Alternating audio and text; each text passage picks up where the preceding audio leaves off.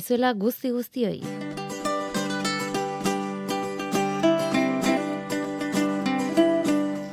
Joan dena astean leku berezien eta molde berezien izan zen osasun etxea.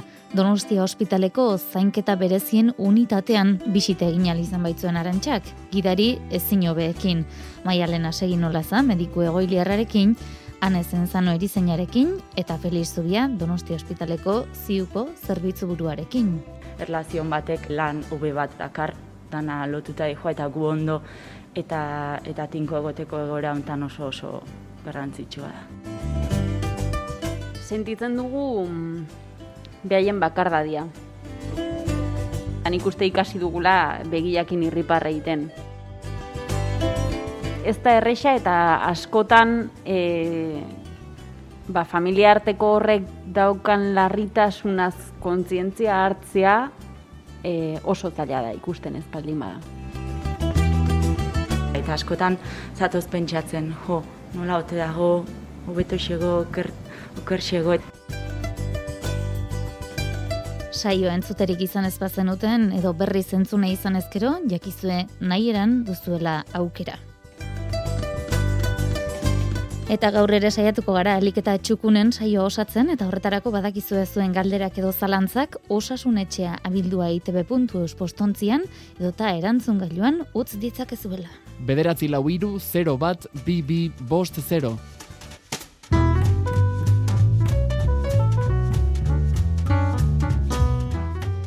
Feliz Zubi, egun on deizula. Egun on. Zer modu zaude ongi? Bai, bai, bai. Ba, goaz pixkana, pixkana, eta bueno, ba, koronavirusen karga harintzen duen behu ma geu ere pixka bala zeixiago. Tira, esan diteke, joan den azteko saioa entzun da, ziua uin bidez bada ere ikusi egin genuela, eta tira gaur galdetu beharko dugu, kristalezko horma garden hoien barruan dauden gaixoak zer moduz dauden, ezta? ba, ondo izango dugu, bueno, egin ben inorrez dago ondo dagoelako, hobetzen bai izango dugu, batzuk ala ere neiko larri, denetarik eh, daukagulako, eta gora indikan guri etzaigu moztu, eh? E, guk e, oraindik tantaka-tantaka edo ezain tantaka, baina adibidez azken hiru egunean ba lau geixo berriz hartu zaizkigu. Hau da, hau ez da eten, eta badirudi zenbakiak hobeak direla eta egia da, baina realitate hor dago eta ez da bentsate eh, oraindik ere bala zaitzeko moduko egoera bat. Mm Tira, e, zuk diozuneran zenbakiak badirudi hobeak direla oroar, baina aste honetan azpimarratu genezak ez da, bizkaiko eta gipuzkoako adineko egoitzetan bederen, kasu positiborik gabeko egunak izan direla, gaur bestalde urte bete da jaurlaritzak gazte izen bi positibo kasu atzeman zituela bai ez zuenetik, naiz eta koronavirusa erkidegora lehenago iritsi zen. Urte bete honetan guztian, eunda berrogeita amazazpi mila kutsatu eta ia lau mila hildako izan dira Euskal Autonomia erkidegoko datuen arabera. Itxialdearen ondoren eta murrezketen artean, tunel ilunean argi printza eta horpegi estalietako irriparra ere ikusi dugu COVID-19 txertoa hartuta, babestuta sentitu eta lasaitasun hartu duten adinekoen begiradetan. Donostia ospitalean, Gazteizko Santiagon eta Mungian hasi ziren Aste honetan adineko egoitzetatik kanpo biziren eun urtetik gorakoak txertatzen. Hainbate gainera, autotik jeitsi beharri gabe hartu izan du txerto hori. Urtzi gartzia lankideak onele kontatu zigun mungian ikusitakoa. Toz eta senideren batek lagunduta, iritsi ziren mungiako osasun zentroko aparkalekura itzordua zuten adineko amasortzi persona horiek. Larugita merezi urteko Antonio Azkorra erandiorra izan zen lehena, eun eta bi urteko Maria Leibar elorrioarra laugarrena. Ni ondo, ni tekoaz urte askoa. Ez dut toki minik, bildurrik ez dut toki. Gurtzen ondo etornaz. Ez, ez, ez, ez, tranquillo, tranquillo. Ala biak ino etorri naz, etxean daukot dana, Zetako, eta Toni ondo bizinaz. Guztira, hogei minutuko prozesua, mungiako txertaketakunean ardura lanetan aritu zen erizainak esan zigunez. Haien historio klinikoetan erregistroa egiten dugu, momentu bat. Eta nire lankideek, bat txertoa jartzen diete, autoan, eta gero ikusi duzuen moduan, hori txaroten dute amabos minutu. Hiru puntu hori ez gain, oiko txartak eta metodoa egiteko beste hogeita bigune ezarri dituzte Euskal Autonomia Erkidegoan eun urtetik gorakoen txartak eta alik eta azkarren egin nahi du osakitetzak, Josune Tutor lehen arretako zuzendaritza taldeko kidea da.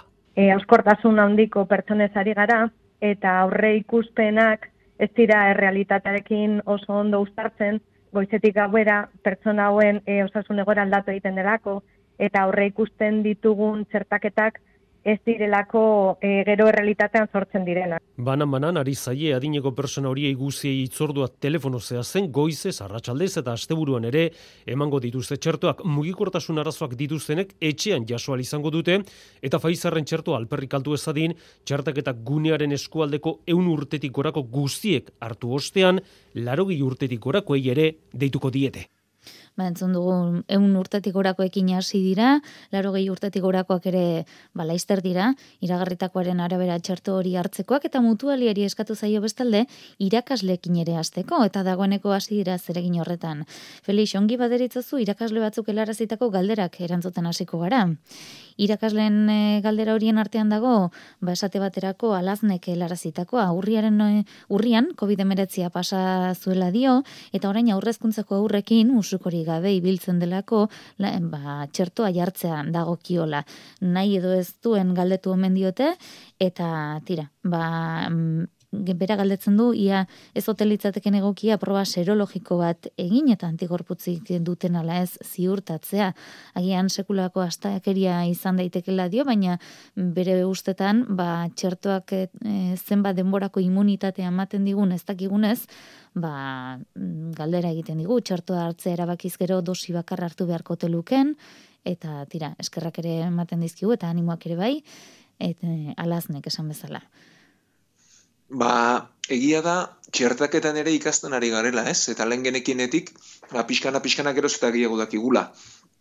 Orduan, e, jende guztiari zerologia egitea ezinezkoa da. Oda, herritar guztiei joan eta ikustea zeinek pasaduen zeinek ez, izugarria litzateke, e, neurri aldetik izugarria, kostu aldetik ere bai, eta eragin kortasun aldetik batxikia. Beraz, e, sintometan oinarrituko gara. E, badakigu, e, talde hauetan irakasleetan berrogeita urtetik berakoetan, ba AstraZenecaren txerto erabiliko dela. Mm. E, txerto honek duen ezaugarritako da lehen dozi hartu eta bigarrena hiru hilabetetaraino atzeratu litekela eta gainera e, desente atzeratzea onuragarria dela ikusten ari garela. Eh? Badira datuak adibidez Eskozian lehen doziarekin ospitaleratzeak eguneko laro gita murriztu direnak, ez? E, botika edo txerto erabiliz.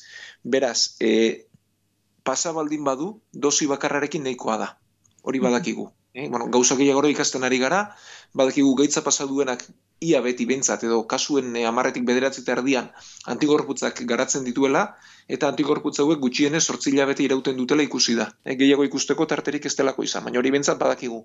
Beraz, gaitza pasa baldin bada, dosi bat beharko litzateke. Eta gaitza pasa espaldin bada, dosi bat eta bigarren goren artean, tarte handia utzita, iruila e, dela esaten dute bintzat orain egokiena, bajarri liteke txertu hau. Mm Tira, AstraZeneca ipatu duzu, berrogeita mausturtetik beherakoentzako izango litzateke hori, eta nereren kasu ere antzekoa da. Berrogeita lau urte ditu, eta ikastola bateko jangelako langilea da. Ba, otordu garaian musukorik ez, ez dara matenez eh, aurrek, ba, txertoa jartzeko aukera e, izango luke. Abendu hasieran dio, test bat egin eta antigorputzak zituela esan ziotela. Hau da, koronavirusa pasazuela. Gauza da, ez dakiela noiz pasa duen. Beraz, galdera egiten du. Naiz eta koronavirusa pasa txertoa jarri beharrote dut eta mm, jarriko ote dioten eta tira, oraindik ere e, antigorputzak dituela. Beraz, e, abenduan egin eta oraindik ere badituela, ez daki noiz e, pasa duen, mm, hori seinale ona behintzat ez da, e, alegeta harinen pasa baldin badu, baina... Ba, ja, bueno, desentetan ikusten dugun zerbait da, ez? Sintomari gabe pasa, antigorputzak izan, beraz gaitza izan du eta pasa du, eta orain gomendatuko geniokena da, bat osi bakarra hartzeko, eta betik gaitza pasa eta zei hilabetetara, eh? Lehen hilabetetan ez, baina gaitza pasa eta zei hilabetetara dosi bakarrarekin nahikoa da. Mm Eta ez badaki noiz e, pasa duen, baina antigorputzak baldin baditu, dosi bakarra gomendatuko zenioke berdin berdin, ez da? Bai, berdin berdin, eta zei hilabete horiek kontatuko genituzke, ba, lehen odolandalizia egin ziotenetik.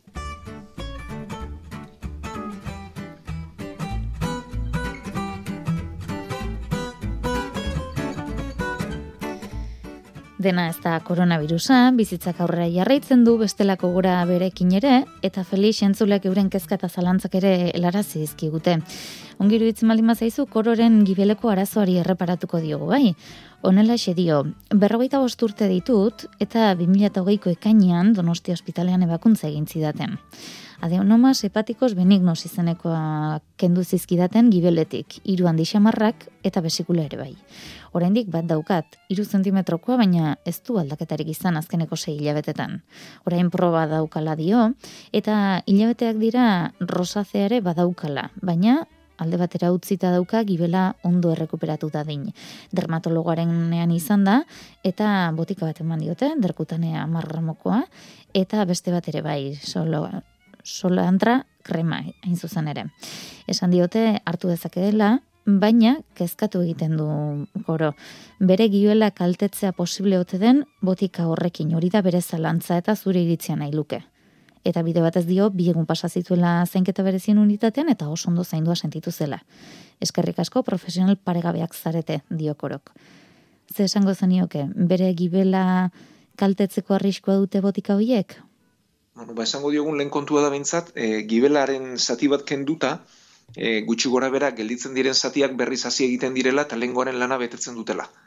Oda, guk e, gibelari zati bat kentzen baldin badiogu, gibel berria ez da azten, baina dagoena hasi egiten da, eta dagoen horrek aurrekoaren funtzioa hartzen du. Mm. Eta horretarako gutxi gora bera zei bat hilabete behar ditu.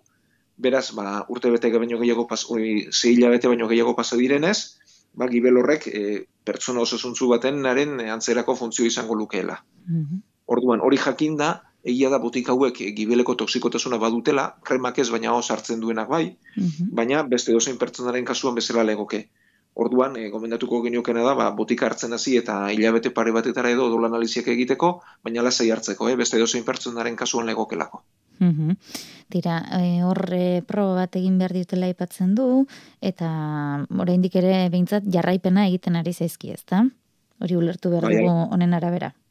Bai, baina bi kontu ezberdinen gatik, eh? bat da adenomen gatik, adenomak eh, dia, eh, tumore onberak egibelekoak, baina odol jario sortu dezaketenak, horregatik entzen dira neurri batetik gora, hor baten jarraipen egiten ari zaizkio, eta bueno, ba, era berean jarraipenaren barruan sartu dezatela dermatologoaren jarraipena ere. Mm Tira, mm, ez dakit besterik erantxena jota zenuken e, bakororen kasuari dagokionez? E... Bueno, ba, esango geniokena da orokorrean mintzate, e, eh, botika desente direla gibelearentzat toksikoak direnak, eta bere kasuan edo zein pertsonaren kasuan bezala dagoela, eta bai jarraipena egiteko komeni dela, baina orokortasunaren barruan. Tira, beste entzule batek, e, bestelako gai bati erreparatu dio, beak, e, berak begian duen oztopo baten inguruko galdera egin digu atzo konturatu nintzen dio, e, eskubiko begian zerbait daukala. Ikusten dut erdian zikina izango banu bezala. Ez daukat molestiarik, ez da borobila baizik eta luzeska. Ze izan liteken edo galdetzen digu. Hori ze izan daiteke begiko eulia gisa aipatzen dena? Ba, alako itxura du, ez? Hau da irretiz e, medikuntza egitearen arazoa, baina ala dirudi bentsat. Orduan, e, tante edo marra baten moduko, ba, olako gauza garden bat ikusten denean, bestelako mini gabe eta bestelako arazori gabe, ba, horrelako zerbait da. Eno, pentsatu behar dugu begiaren egiturak gardenak direla, baina begia barrutik betea dagoela. Mhm. Hor, argiak pasa behar du, argitasunak argizpiek bidea egin behar dute, eta begiaren atzeko aldean bada, eguk e, umore behirakara edo zaten diogun egitura bat, e, ba, ideia egin dezaten entzulek, ba, arrautza baten zuringoaren antzeko litzatekena. Ez? Mhm. Gardena bai, baina hor proteinak daude. Eta proteina hauen egiturak aldatzen direnean, eta hori normalean adinaren ondorio izan hori da, ba, proteina hauek gardenak izatetik, ba, pixka bat zenduagoak edo bihurtzen dira, eta horregatik azaltzen da eulia.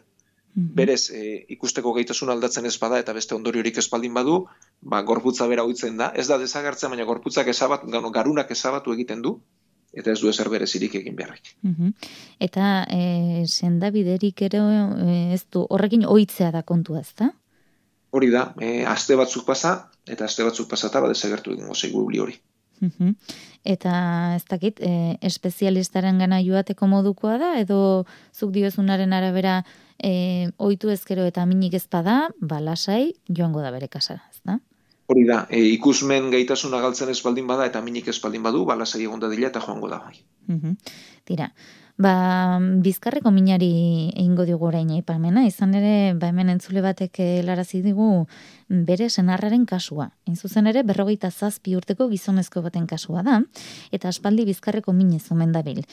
Dioenez, e, ez du lepo minik sentitzen, bizkarreko erdi aldean baizik, enborra aurrerantza eramaten duenean. Radiografia bat egin diotela dio, eta ondorengo diagnostiko egin diote sinostosis intervertebral ba, dorsaldetako hainbat e, mailatan, ezta? Minatzaio joaten eta Felixen gomendioak entzuneko lituzketela dio. Medikoak igeriketa gomendatu omen dio eta mina duenean analgesikoak hartzea. Eta men galdera sorta dator zein garapen izan dezaken, zer egin dezaken, e, akaso komeniko da jakitea zer daukan zehazki, Felix? Bai, e, baina guri bizkarrak beti horrelako lanak ematen dizkigu, ez? E, bizkarra egitura oso komplexua delako. E, orgoitik bera ornoak datoz, ornoen artean diskoak daude, ornoen bueltan edo ornoen tartetatik nerbioak irteten dira, eta gero, ba, izugarrizko giarri indartzuak dauzkagu batetik eta bestetik tiraka. Orduan, oso zaila izaten da jakitea benetan sorburua zein den. Mhm. Eta askotan irudi probetan e, ikusten denak eta minaren sorburuak ez dute bat zertan etorri beharrik. E, bueno, sinostosi esaten diogu, ba, ezurroiek, ornoiek, berez piezak, izpeize isolatuak liratekeenak, elkarri itzazten direnean artrosi bat dagoelako. E, artrosian ezurrak e, ezurra jotzen du, alde batetik ezurra jan egiten da, baina beste alde batetik ezur desegokia sortzen da, eta kasu honetan ba, ezur desegoki horrek zubiak sortu ditu, eta lotu egin ditu berez libreak behar luketen ornoak. -hmm. Zailtasuna dago jakitean, ea, artrosi horrek eragiten duen mina, edo gehienetan minaren sorburu ez da artrosi hori izaten, nahi zorri zan, eta sorburua giarretan, posturetan eta mugimentuetan egoten da, baina hor dago zailtasuna. Mm Beraz, e, gomendatuko geniokena da, ez dakigu bere bizitzaren berri, ez dakigu zelan egiten duen, ez dakigu ze postura hartzen dituen, zein afizio dituen. Mm Orduan, e, orokortasunaren barruan gomendatuko geniokena da bentzat, karga izugarririk ez hartzeko batetik, mhm. eta gero, igerik eta gomendatu dioten bezala, e, giarren oreka topatuko eta garan e, bermatuko ligukeen ariketa fisiko bat egiteko. Izan liteke igeriketa, baina izan litezke bestelakoak ere, batez ere hor elastikotasuna landu beharra dago. Mm jogak balio du, bestelako gimnaziak ere bai, beti pixu gutxirekin edo pixuri gabe, -hmm. eta mugimenduak izan daitezela elastikotasuna eta indarra berreskuratzeko. Mm -hmm. Bera galdetzen du, eh? E, kiropraktikoa, puntura, fisioterapia, zer gomendatuko tezenioken, ba, kasu honetan yoga izan daiteke, edo ez? Horrelako... Bai, pilateza izan daiteke, antzerako mugimendu derri hortu gabeko kirol bat alde batetik. Hori, oinarri moduan, gero, elikaduraren aldetik ez dagoz e, eragin zuzenik, bai gainpizua kendu behar dela, oda, e, in lanak kendu behar diogu bizkarrari eta pisuak ere lan ekarriko digu hori kendu beharko mhm. genuke eta gero mina den garairako ba, bueno, berdintzait edo kiriopraktiko batekin akupunturak mina momentu harintzen du baina e, luzera begira bentzat e, oreka hori bilatzen dago koska bueno, mhm. egin liteke fisioterapeuta batekin adibidez e, ba, mina den garaitan gehiago joanez eta oinarrian bestela berarekin landuz hau da, nik uste bi puntu hori landu behar dituela alde batetik ariketa fisiko bat elastikotasuna eta posturak eh, indartzen lagunduko diona, eta gero mina den garaian, ba, arinduko dion beste bide bat. Egin liteke pertsona berarekin, edo pertsona ezberdinak izan litezke. Mm Tira, hemen dio, e, ez dela geldik denbora asko egoten den persona, baserrian gusturaritzen dela baratzean, baina minak e, irribarria itzaltzen omen dio. Beraz, e, baratzean jarduteko, ba, aliketa ariketarik harinenak, edo lanik harinenak hartu beharko lituzke? Bueno, baratza e, bere sariketa ona da, oso osasungarria, alde batetik ba, naturarekin harremanetan gaudelako, buruaren zatero oso ona da, eta ariketa moduan ere oso ona da, ba, txurtxiki bat hartu eta belar txarrak entzea, ere itean, gauzak biltzea, mm -hmm. e, erregaiatzea horiek guztiak e, arazorik gabe egin litzezke, eta hor kontu biliberko luke, ba, karga hundiak ezartzearekin, zako hundiak ezartzearekin, ba, lurra iraultzeko garaian ba, eskuz egin beharrean makinaren bat bilatu edo mm norbaiten laguntza bilatu dezala, mm -hmm. e, esola hundiak ere zera biltzea, baina bueno, gainontzean bestela ez genioke kenduko, eh? Mm -hmm. dezala lanean, baina kontu hiekin. Mhm. Eta horrelako kasuetan, e, ebakuntza zere egiten du galdera, eta horrelako kasuetan, ebakuntza irten bidea izan daiteke, edo ebakuntzak ez du mm, konponbiderako edo onbiderako biderik eh, eragingo? Edo ez du... ebakuntza, Bai, ebakuntza bizkarrezurraren kasuan beti oso emaitza zailekoa da aurre ikusten. Eta beti esaten dugu ebakuntza egin behar dela mina izugarria denean, edo mugitzeko indar galera bat, sensibilitate galera bat dagoenean, mutur-muturreko kasuetan, gainuntzean ez. Beraz, eh, beste zerbait erabiltzea gomendatuko genioke aurrez aipatu ditugunak, eta ebakuntza ba, gaitza ikaragarri aurreratuko balitz eta mina jasan gaitza balitz, baina hasiera batean bentsatez. Mhm. Beraz, e, hobe izango litzateke mm, minak entzeko eta minarintzeko e, aipatutako teknikak erabiltzea, eta beharrezkoa balitz eta minari ba, mm, neurririk hartzerik ezpalego orduan, ezta? Bai, baina azken azken erremedio moduan, eh? Hori da.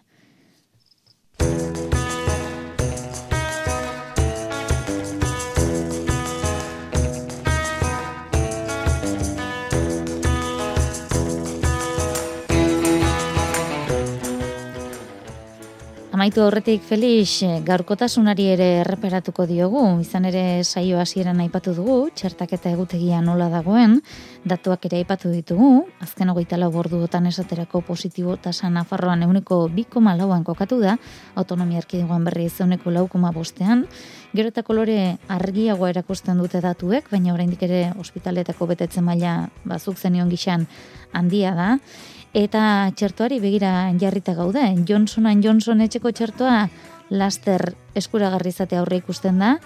E, txonen txertoak, e, Felix, itxaropen handia pizten ote dizu zuri?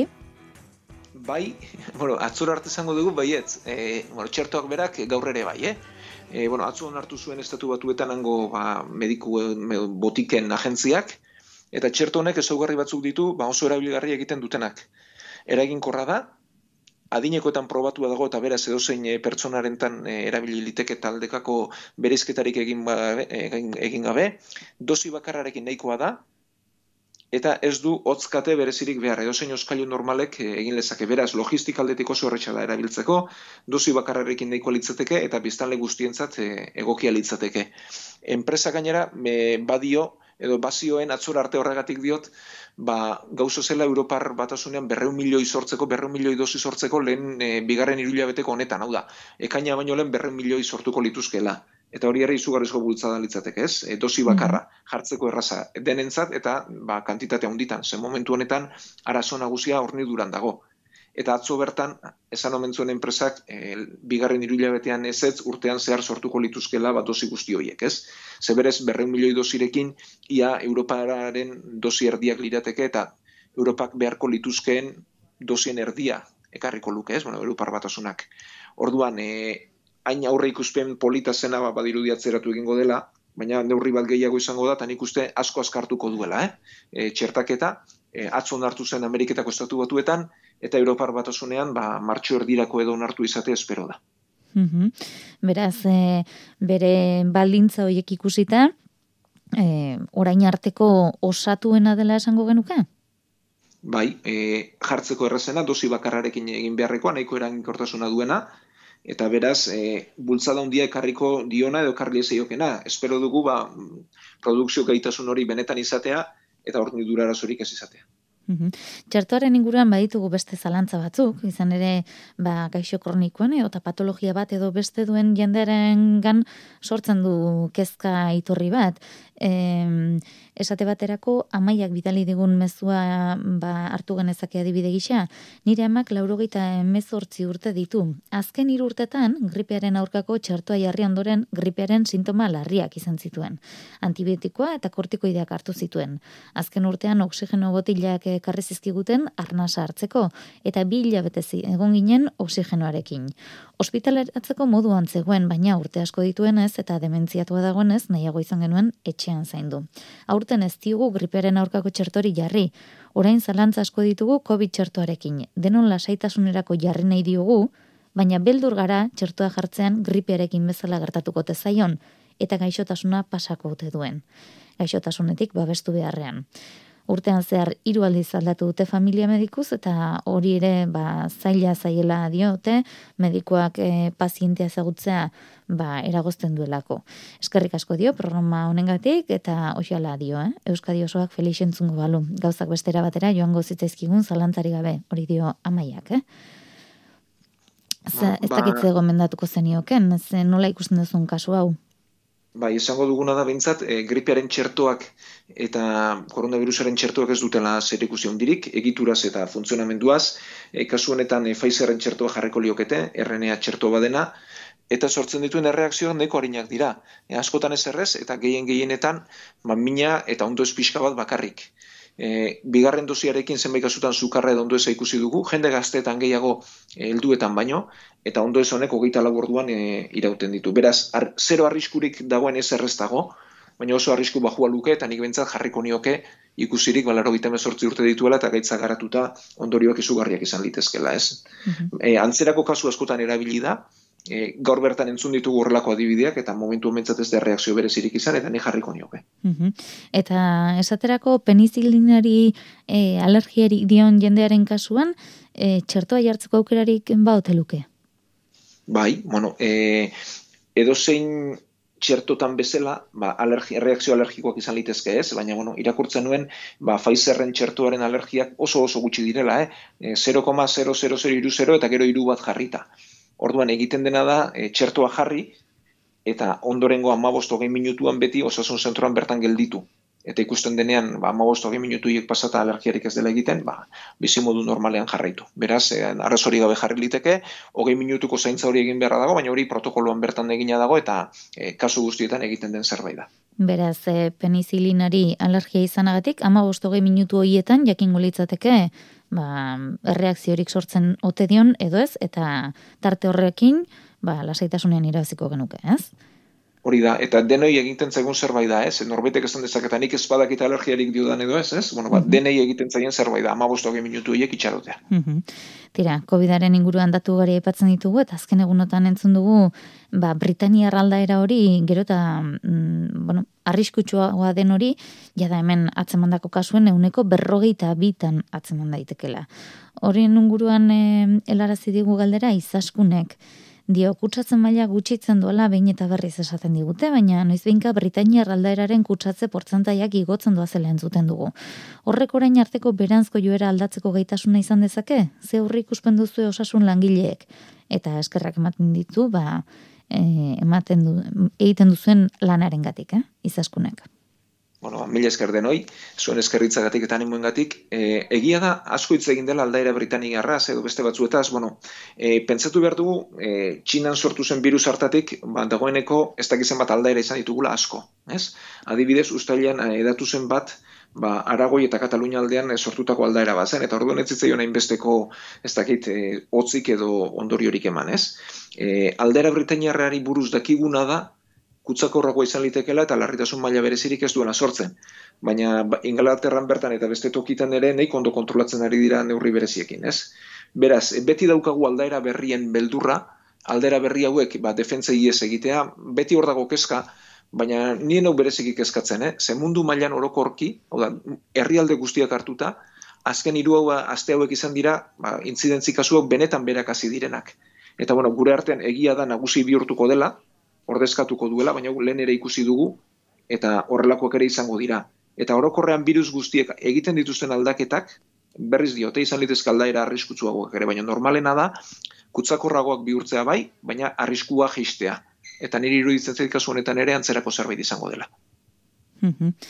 Tira, ba, itxaropen horrekin e, geratuko gara, bai kortasun horri helduko diogu, oraintxe dira, mm, oraintxe betetzear dira, ezta, tabernak zabaldu zituztenetik eh, ama bustegun, egutegi ere begiratuta inauterian sasoia ere izan zen, ia ba, ez den e, gorakadarik izaten, Eta amaitzen joan behar dugu, Felix, em, Donosti Hospitaleko zeinketa berezintateko zerbitzu burua, eskerrik asko, gaur e, beste behin ere entzulen zalantza eta kezkak argitzearen, eta ia, astea errez doak izuen, eh?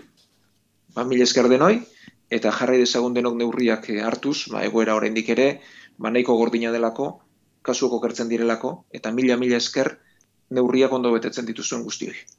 Eta zuri entzule eskerrik asko horri zatearren, eh? hori bai zalantzari geratu bazaizu, badakizu osasunetxea abildua itb.espostontzire edatzi dezakizula, edo eta erantzun gailuan, bederatzi lau iru 0 bat, bibi, bost 0 zenbakian, hartuko dugula zure mezua. Mila esker, horri zatearren, ondo izan eta zaindu.